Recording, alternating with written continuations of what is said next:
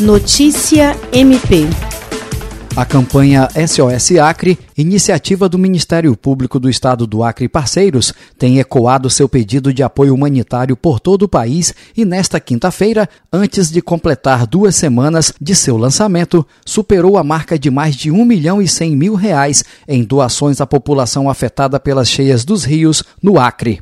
A Procuradora-Geral de Justiça Cátia Rejane de Araújo Rodrigues, que esteve pessoalmente em algumas comunidades ribeirinhas entregando donativos para as famílias, declara a sua gratidão aos parceiros e aos mais de 5 mil apoiadores de todo o Brasil que se sensibilizaram com a tragédia que o Acre enfrenta e estenderam a mão à população acriana neste momento. A campanha já ajudou 14.250 pessoas que foram afetadas pelas cheias dos rios e também está levando ajuda humanitária a haitianos e venezuelanos que sofrem com uma crise migratória na fronteira com o Peru. Jean Oliveira, para a Agência de Notícias do Ministério Público do Estado do Acre.